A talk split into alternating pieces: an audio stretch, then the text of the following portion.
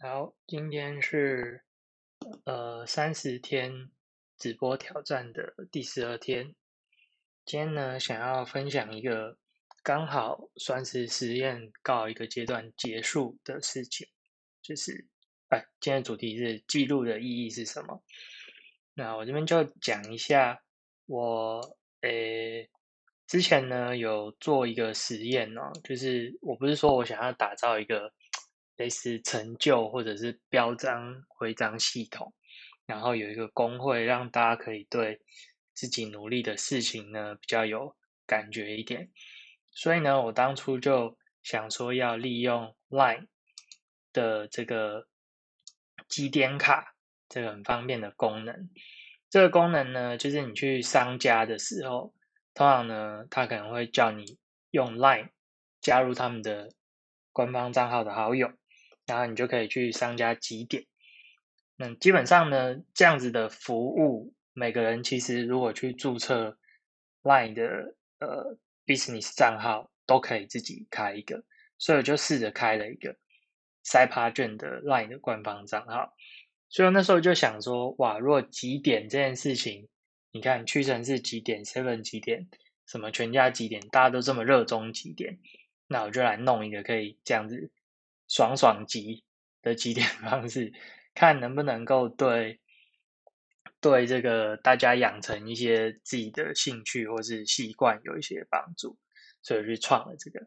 他创了这个呢，如果你集满五点还是几点，你就可以拿到一个优惠券。当然，我实际上是没有办法提供大家呃优惠券的内容，不管是钱啊还是什么。但是我觉得，就是当初我的想法是，哎，你就当给自己一个鼓励嘛。因为小时候我们不是都有那种什么好宝宝卡，还是什么好宝宝奖章的积点，就是集满之后你就拿那个去换。只是说因为我们长大了，你集满以后你是跟自己换东西，没有人会给你钱，对，没有人会免费的帮你就是提供礼物，对，就是当初的想法是这样子。所以呢，我就用了这个 LINE 的官方账号去开这样子的一个 LINE 的好友。然后从十一月开始，为期一个月，然后点下去之后呢，你就可以呃打卡，然后你就打卡，你就可以获得这个你的记录。然后哎，这边可以看到，从十一月一号开始，就这样一点一点一点一点的发发放，一直到十一月一号、二号、三号、四号、五号、六号、七号，然后中断一下，然后 C 色参数再中断一下，然后到二十一号之后。就没有了。这些人是什么人呢？就是我当初写这篇文章分享的时候，大家可能觉得说，哎，有兴趣想要试试看的人。然后我们会发现呢，包含我自己，其实后来发现，累积点数这件事情对于你的目标，一开始会有一个激励的作用，可是到后来好像慢慢就麻痹了，就是比较没有感觉了，就跟。就是有时候你几点数差了个十几点，你就会觉得说还差很多，就算了，就放弃了那种感觉。所以实验的结果，我个人是觉得，只有在初期帮助大家，诶养成习惯的前几个前几次比较有用，然后到后来呢，就越来越没有用了。不知道为什么，因为光是持续这件事情本来就很困难，不管每个人的目标是什么，我这边补充一下。当初用这个赖好友加进来的人，有的人是想要每天跑步，然后有的像我是想要可能写自己的部落格文章，所以我每写完一篇文章，我可能就是按那个几点，我就可以得到一点，然后我可能得到五点之后呢，我就可以不知道给自己一个奖励，去买自己想要的东西之类的。可是我发现呢，大家好像呃几几点几一集集到后来就懒了哈。有可能是他还是有去跑步，可是他就可能不会点开这个界面再去按一次这个极点。那我也不知道原因是为什么，至少我的感觉是，这样所谓的极点跟徽章还有奖章系统，对于个人成就是不能够画上等号的。这个是我这一个月实验下来的一个心得，所以常常有的时候会觉得说，哎，是不是我们？有一些公司想要设立一些 KPI 啊，还是什么有的没的，然后希望这样可以激励自己的员工。就我这样一个小小的实验，我就发现其实好像没什么用诶，因为人是会善变的，有的时候你集这个点数不一定会觉得吸引你，尤其是当奖励降低的时候，对，所以呢，以一个游戏化来讲，通常奖励就是要随机的，等等类似这样子。好，那接着就在谈说哦。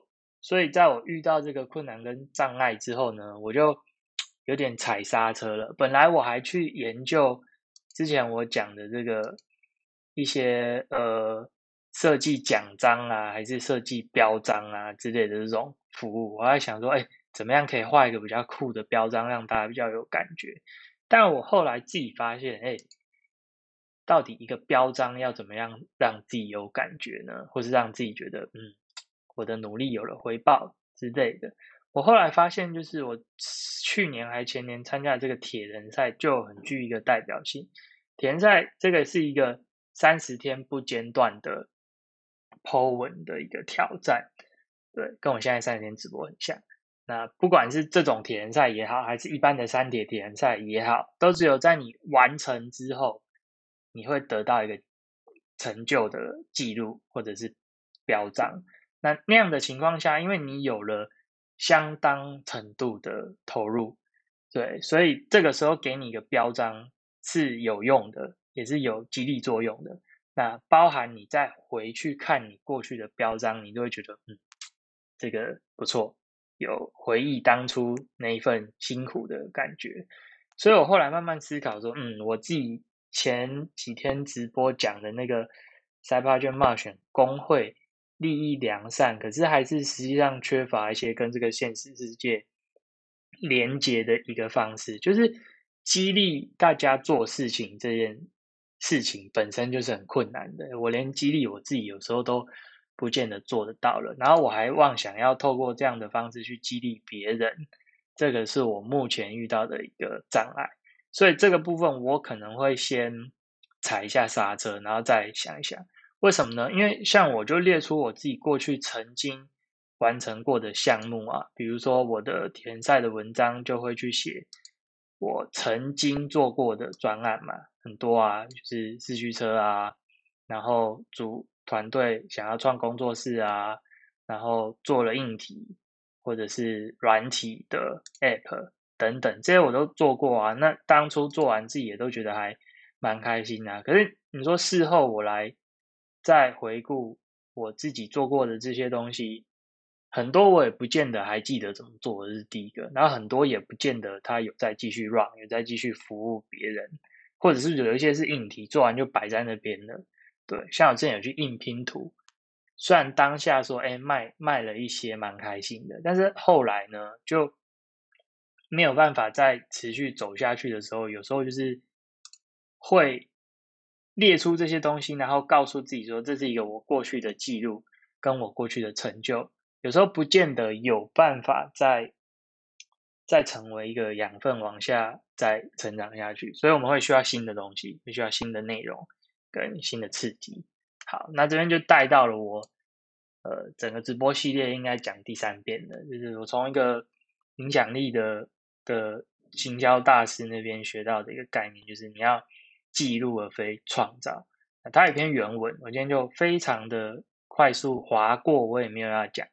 对他讲的记录而非创造的意义呢，其实最早就是源自于很多的创作者或是创作家，他都太想要做出一个完美的东西，然后他觉得他只有那么唯一一次的机会，可以把他的作品呈现在所谓的世人的眼前。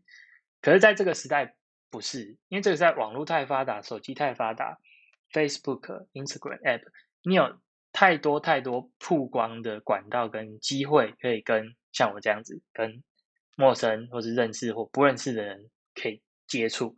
你不会只有那么一次的机会。而以前不是，比如说以前的艺人要干嘛？要先选拔，选拔完之后层层层层层层，最后你才看到那个艺人，下面全部淘汰刷掉，你根本都看不到。但是现在 YouTube 不是，你只要自己 PO，你就可以当网红，或者你就可以觉得自己是一个艺人，对。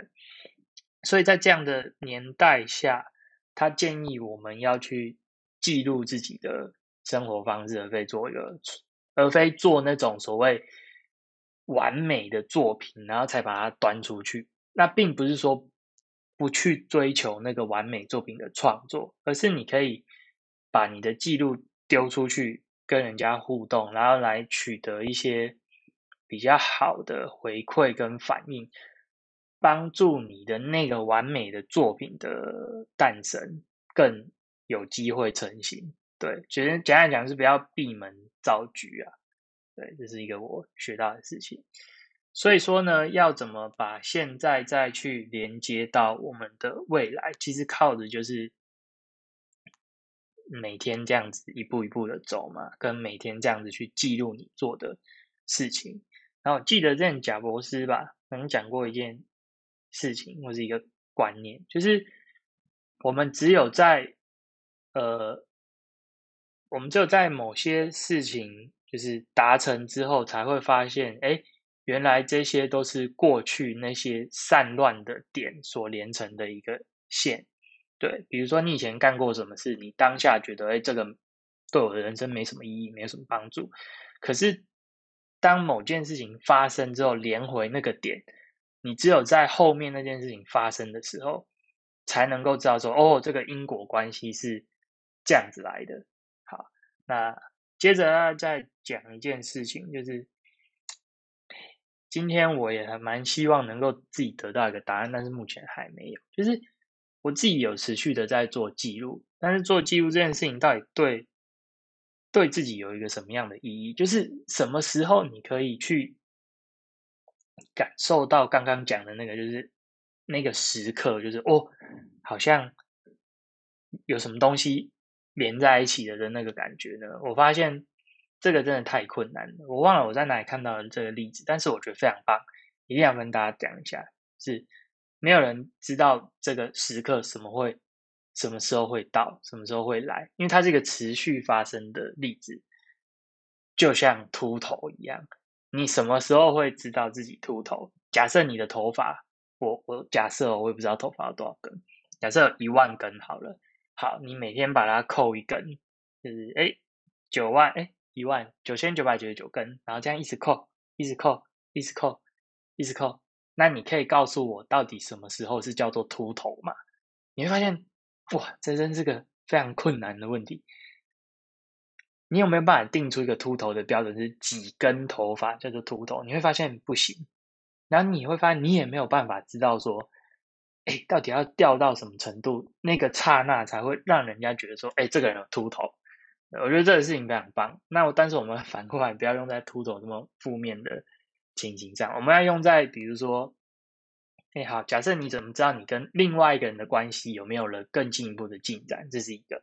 或是你怎么知道你在事业上有没有哎突然有那个感觉，就是哦我在事业上有了一个进展，或是有了一个成就，或是你在自己的能力上，比如说你学音乐、学唱歌、跳舞、弹吉他等等的，你怎么知道你这样每天这样练练练练练到什么时候是那个瞬间？你觉得哦我好像会弹吉他了的那个瞬间，你会发现你没有办法，你没有办法。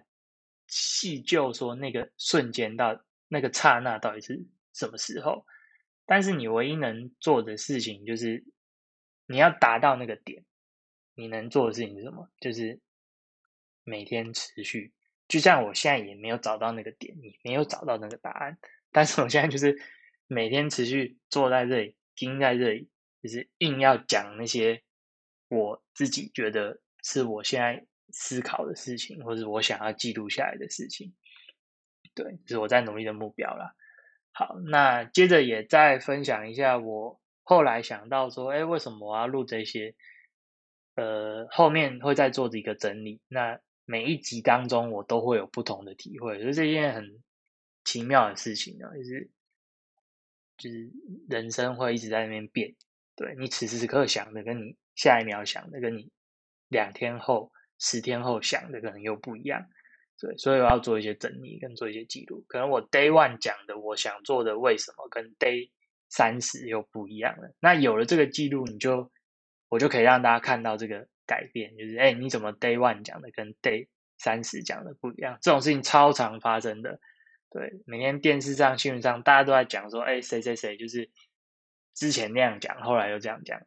我是觉得 so what 啦，每天都不一样啊，所以当然讲的会不一样，想法也会不一样，换个位置，换个脑袋是很正常的。我自己是这样觉得啦，因为我也是这样子嘛。对，所以最后想要呃分享一件事情是，也是一个我的想象，我不知道会不会达成。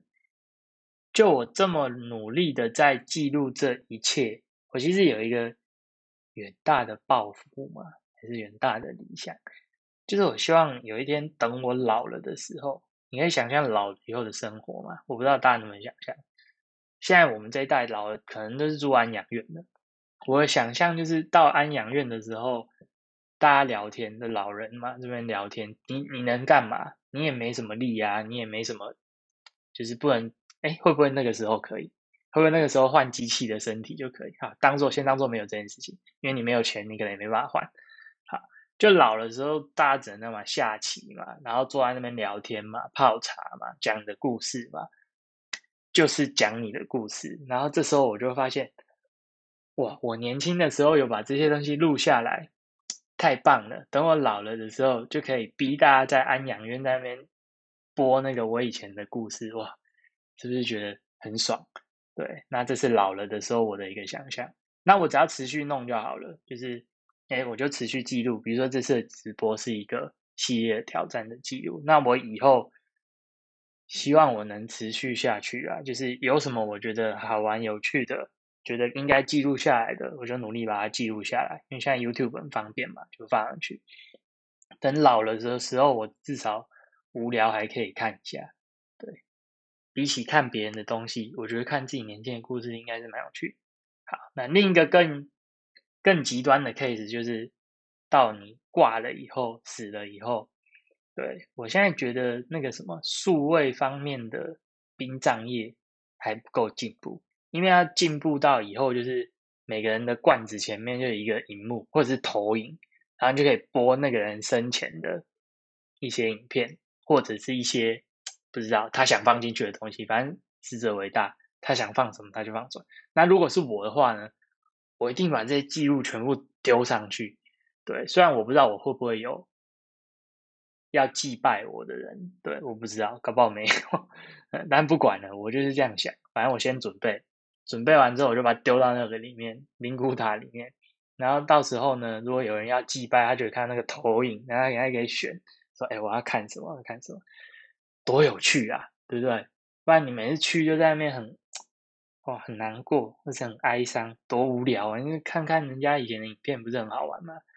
对，好啦，这个是我在思考记录的意义的时候，曾经出现在我脑海中的东西。那我就是为了把它记录下来，所以才做这个直播。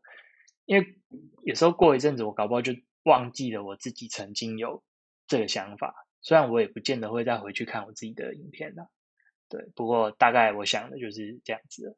好。以上就是今天的分享。最后，我觉得我已经快要没有梗，不知道要讲什么了。希望六日充电一下，多接受一些刺激，可以有一些新的灵感更新的生活体会来跟大家分享。好，以上就是今天的内容了，就这样，拜拜。